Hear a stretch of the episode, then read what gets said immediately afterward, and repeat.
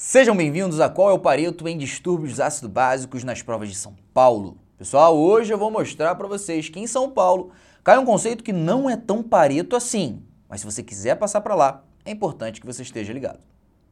E aí, preparados?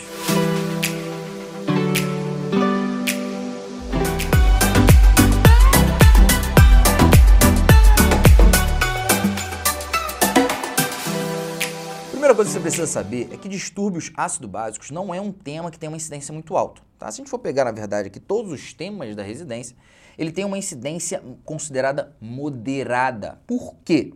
Porque a incidência é de 0,28% em todas as questões de todas as instituições de residência. Tá bom? Por que a gente considera isso moderado? Porque a gente divide todos os temas da residência entre muito alto, alto, moderado e baixo. Só que na nossa metodologia a gente não coloca incidência baixa a gente acredita que é muito mais custo de oportunidade do que um custo, só que na verdade do que uma oportunidade. Né? Só para você ter uma noção, esse tema aqui com uma incidência moderada significa que você vai ver uma questão a cada 400, tá?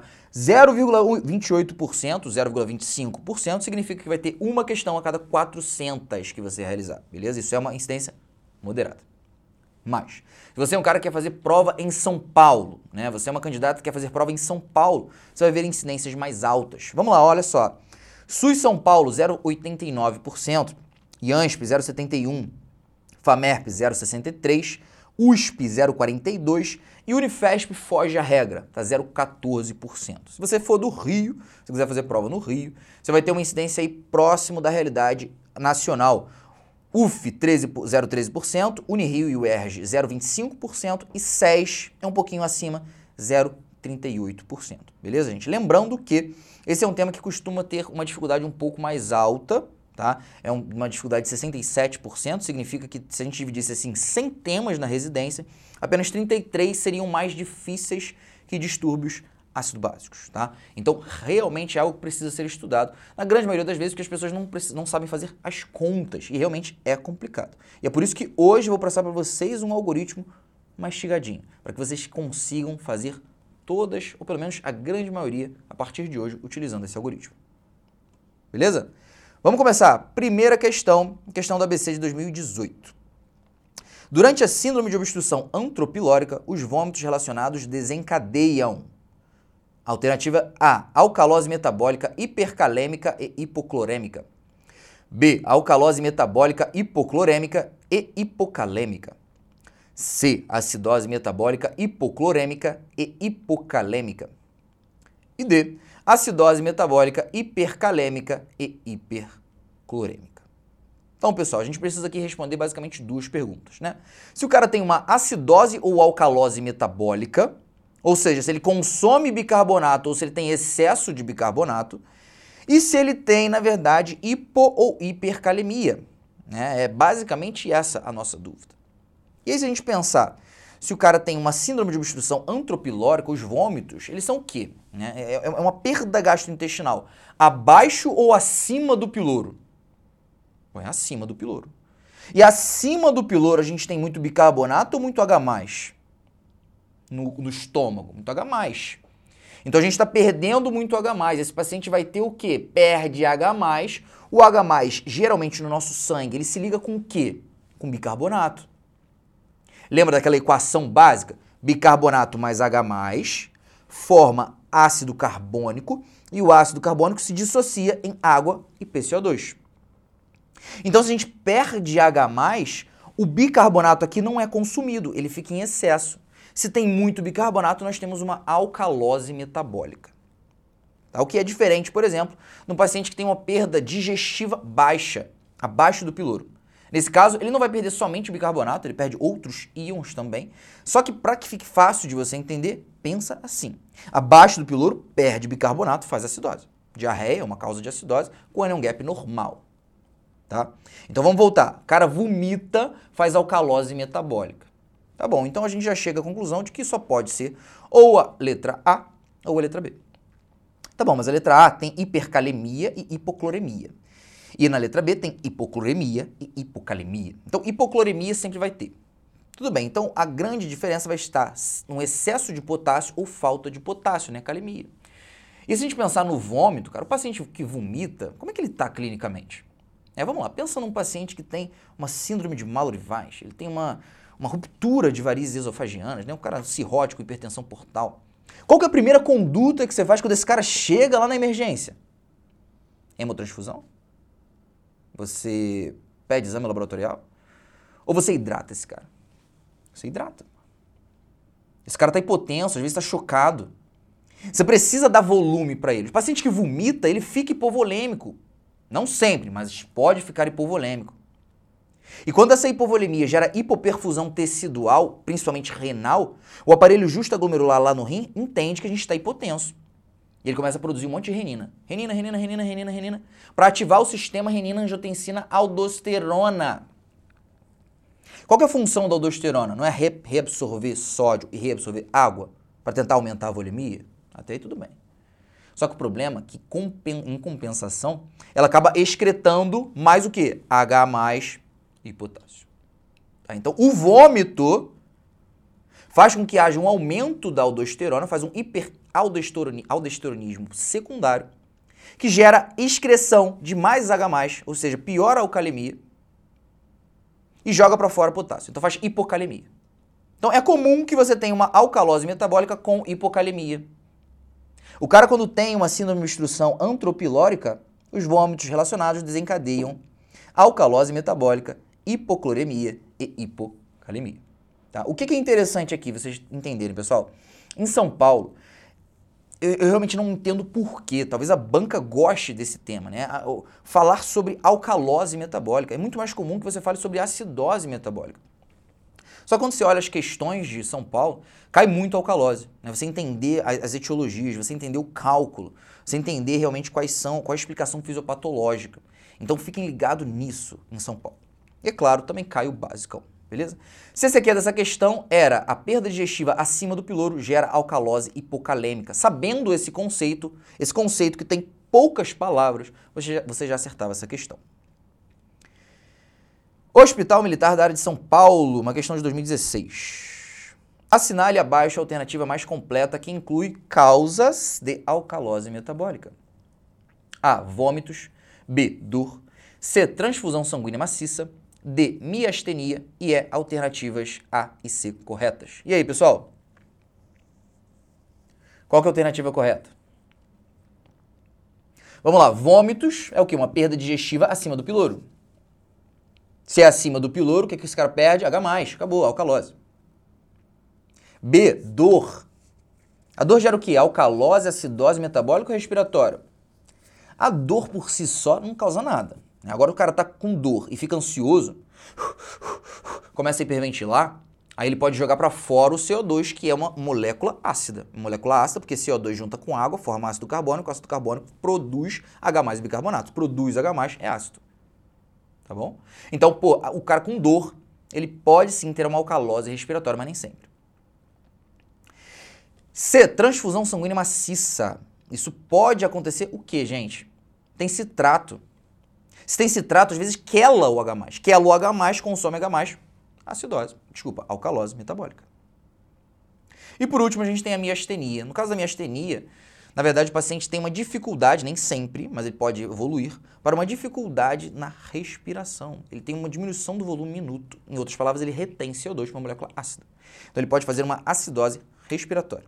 Tá? Então, se a questão pergunta qual que é, as, quais são, qual é a alternativa né, que tem causas de alcalose metabólica, a alternativa correta é a letra E, porque fala da alternativa A, vômitos, e C, transfusão sanguínea maciça.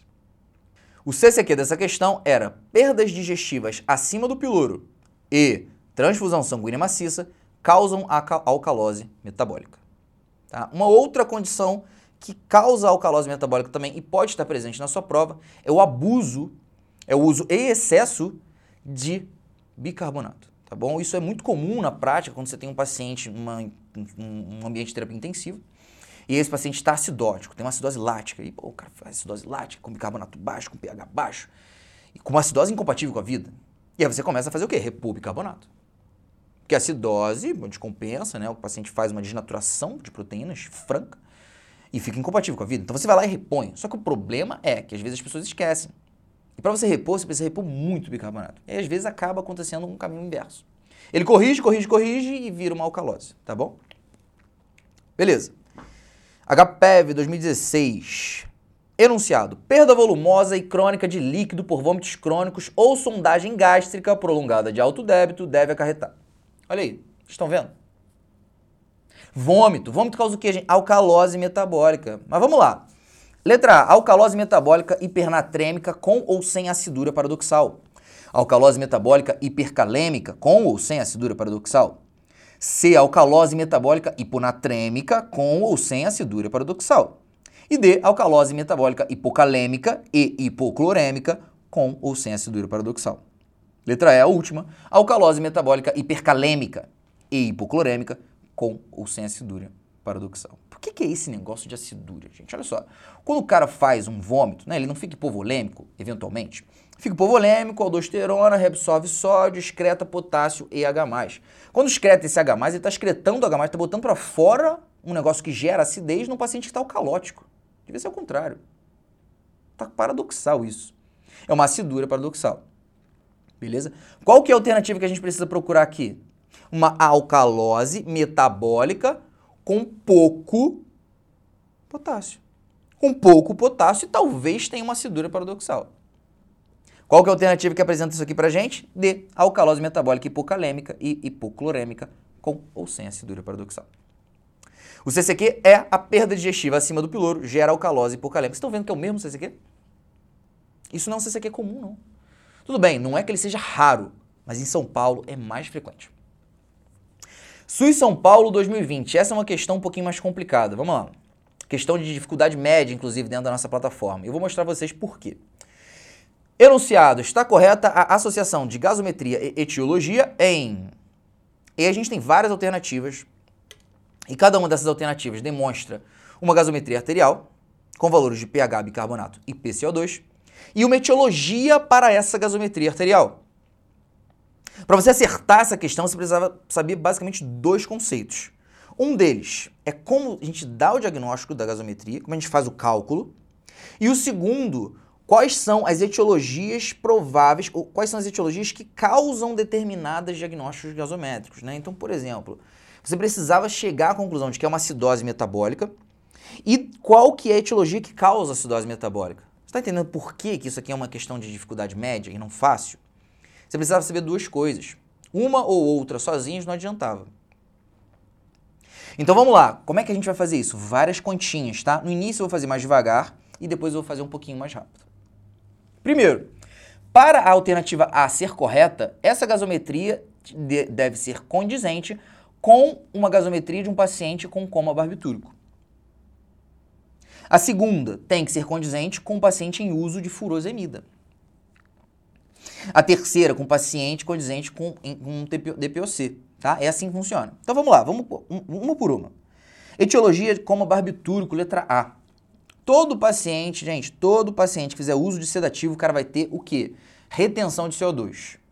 Por vários motivos diferentes, mas vai ter retenção de CO2. Esse cara vai reter ácido, então ele vai fazer uma acidose respiratória com acidemia. Acidemia pH baixo. Então vamos ver se isso acontece? Vamos lá. pH de 7,33 tem uma acidemia. Vamos ver quem é o responsável? Porque é assim que funciona, né? Sempre que você for olhar uma gasometria, o primeiro passo é olhar o pH. Para ver se tem acidemia ou alcalemia. Segundo passo, anota aí, vai, é descobrir quem que é o culpado, bicarbonato ou CO2. Se tem acidemia, eu tenho que procurar acidose metabólica ou respiratória. Se o pH está baixo, eu tenho que procurar bicarbonato baixo ou CO2 alto, porque o bicarbonato é uma base e o CO2 é um, é um ácido. E é isso que eu vou procurar, ó. E aí, o bicarbonato está baixo, o PCO2 está alto? PCO2. O bicarbonato vai de 22 a 26, PCO2 vai de 35 a 45. Então a gente tem uma acidose respiratória, que nesse caso é aguda. E por que, que o agudo é importante saber? Porque o terceiro passo é o calcular a resposta compensatória, pessoal. Sempre que a gente tem uma acidose, por exemplo, metabólica, o nosso corpo tenta compensar essa acidez plasmática através do acúmulo, na verdade, através da, da liberação, né, da lavagem de CO2. Uma acidose metabólica, a gente lava CO2. Por quê? Porque teve o consumo de bicarbonato, vai ficando ácido, E a gente tem um monte de CO2. A gente fala, CO2, vaza daqui. Tu é ácido, sai daqui. E a gente uf, assopra ele. Aumenta o volume em minuto, tá bom? No caso de uma acidose, por exemplo, respiratória, a gente não vai ter como mudar o CO2, porque ele está alterado já, é, é alteração primária. Então a gente faz o quê? Pede ajuda pro rim. Ei, rim, ajuda aí, cara. Segura mais essa, essa substância, essa molécula básica, o bicarbonato. Retém bicarbonato. Tudo bem, ele pode demorar um pouquinho, mas ele faz isso, tá? E justamente por ele demorar um pouquinho, se eu quero fazer o cálculo da resposta compensatória, eu preciso saber se ele teve tempo ou não para fazer essa retenção. Porque se ele teve tempo, eu sei que a resposta compensatória, né, essa resposta que o meu rim retém frente a uma acidose respiratória, ela foi grande. 4 bicarbonatos para cada dezena de PCO2. Agora, se foi uma acidose aguda, ele não teve tempo. Se ele reter um bicarbonato para cada dezena de PCO2, está de bom tamanho. E é isso aqui que aconteceu. Esse cara tem, ó, uma etiologia de coma barbitúrico, uma acidose aguda, uma etiologia aguda. Se é aguda, a resposta compensatória será o quê? Um bicarbonato para cada dezena de PCO2. Quantas dezenas de PCO2 esse cara mudou? 55. O, a média, tá, o valor de referência é 40. Porque é a metade do valor de referência, na verdade. 35, 45, 40. 55 para 40 tem uma dezena e meia. Se um bicarbonato era o alterado para cada dezena, uma dezena e meia vai ter um bicarbonato e meio. Tá, mas um bicarbonato e meio de quê? Eu vou aumentar bicarbonato ou diminuir essa compensação? Se é acidose, eu tenho que aumentar o bicarbonato, porque ele é básico, para compensar. Eu vou aumentar de quanto? Da metade também. De 22 a 26, 24. Então vai ser 24 mais 1,5. 25,5. 25,5 deveria estar o bicarbonato desse cara. Só que aí quando você olha, ó, olha o bicarbonato, 33. Se tem mais bicarbonato do que devia, e o bicarbonato é uma molécula básica, é um tampão básico, isso quer dizer que tem uma alcalose metabólica. Essa é, um, é uma gasometria que mostra de um paciente que tem uma acidose respiratória com uma alcalose metabólica. Isso quer dizer que não pode ser essa alternativa. E o cara falou como barbitúrico. Que tipo de alcalose metabólica é essa? Letra B, a gente vai fazer isso para todas elas. Agora eu vou fazer um pouquinho mais rápido. Letra B, etiologia, uso de furosemida. Cara, furosemida pensa o seguinte, faz hipovolemia, libera aldosterona, reabsorve sódio, excreta potássio, excreta H+. Tá? Esse é um paciente que faz uma alcalose metabólica. Vamos ver se tem alcalose metabólica. pH 720, acidose, acidemia. Esquece isso. Acabou. Economiza tempo. C, etiologia DPOC. DPOC é um retentor crônico de PCO2. Então ele faz uma acidose respiratória crônica. E sempre que você tem uma acidose respiratória crônica, o cálculo, né, aquela fórmula de compensação é um pouquinho diferente. Vamos ver. pH de 7,30 é uma acidemia. Tá? Bicarbonato de 25, PCO2 de 50. Primeiro passo, olhar o pH. Tem uma acidemia. Quem que é o responsável? Excesso de PCO2. É uma acidose respiratória. Aguda ou crônica? Crônica porque é DPOC. A resposta compensatória, que é o terceiro passo, vai depender da quantidade de dezenas de PCO2 alterado. O PCO2 aqui está 50, isso quer dizer que ele foi alterado uma dezena. E eu sei, baseado na fórmula, de que a cada uma dezena na acidose respiratória crônica, eu altero quatro bicarbonatos. Para baixo ou para o alto? Se tem uma acidose. Para o alto. Tudo bem. Então, se eu tenho uma dezena é 4, eu tenho que adicionar 4. Mas 4 de quanto? Pô, da metade do bicarbonato, né? 24. Então, 24 mais 4, 28. Quando você olha aí essa etiologia, esse, esse... Quando você olha aí, na verdade, quando você olha essa essa gasometria, quanto que tem aí? 25. E aí, gente? Tem menos. Tem menos e não é perto de menos, né? Porque poderia ser, vai lá, 26, pô, um valor de referência de 2 para cima, para baixo, ok. Mas tá 25. 25 não dá. 25 não dá. Então, se tem menos bicarbonato, a gente tem uma acidose. Esse é um paciente que tem uma acidose metabólica com uma acidose respiratória. É um distúrbio misto. Tá? Não é Não tem como aí, porque de etiologia DPOC, em tese, ele não falou nada sobre a acidose metabólica. Letra D. pH 760, bicarbonato 23, PCO2 de 25. E etiologia é síndrome do pânico. Tá? No caso da síndrome do pânico, o cara faz uma hiperventilação, lava CO2, aumenta o volume minuto de CO2, e aí esse paciente diminui o seu, a sua concentração de H+, até porque ele está lavando CO2, né? Então esse cara fica mais alcalótico. E é uma alcalose aguda, beleza? Ele precisa, esse paciente precisa ter uma gasometria com alcalose respiratória aguda. Vamos ver. pH de 760, alcalemia. Bicarbonato de 23, não é ele o responsável. PCO2 de 25 está baixo. É uma alcalose respiratória. E é aguda, porque é do pânico. Então vamos ver essa resposta compensatória se está legal. Qual que é a resposta compensatória para um paciente que tem alcalose respiratória aguda? Dois bicarbonatos para cada dezena de PCO2, tá? Dois bicarbonatos para cada dezena de PCO2. Se ele tem 25 de PCO2, esse é um paciente que mudou quantas dezenas? Uma dezena e meia. 40 para 25, 15. Se eu sei que tem dois bicarbonatos para cada dezena, se eu tenho uma dezena e meia, eu vou ter três bicarbonatos. Tá, mas três bicarbonatos de quanto? 24, né? E nesse caso aqui, eu vou aumentar o bicarbonato ou diminuir para compensar? Se eu estou tentando compensar uma alcalose respiratória, eu vou ter que tirar bicarbonato, então para baixo. Então é 24 menos 3, 21. E aí quando a gente olha ali, tá 23. Porra, 23. Então tá alto, né?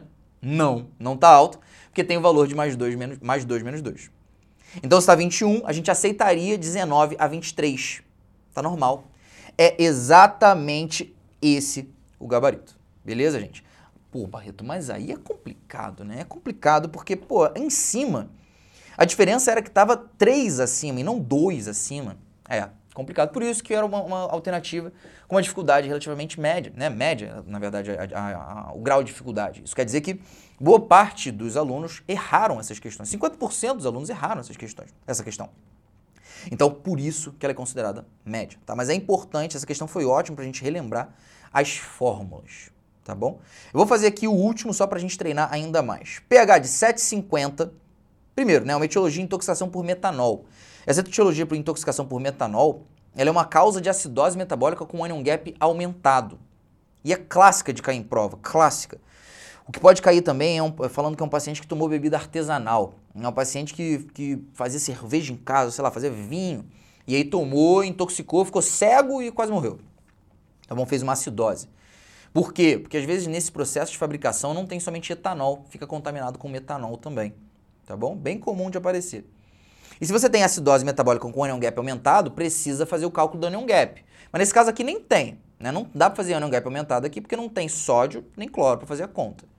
Então a gente vai precisar procurar uma acidose metabólica. O pH está quanto? 750. Alcalemia, esquece. Tá bom? Fechou. Vamos revisar aqui como é que são as fórmulas. Só para vocês terem mais claro. Até porque o CCQ dessa questão era justamente o cálculo da resposta compensatória. Então como é que a gente vai fazer esse cálculo? Vamos revisar.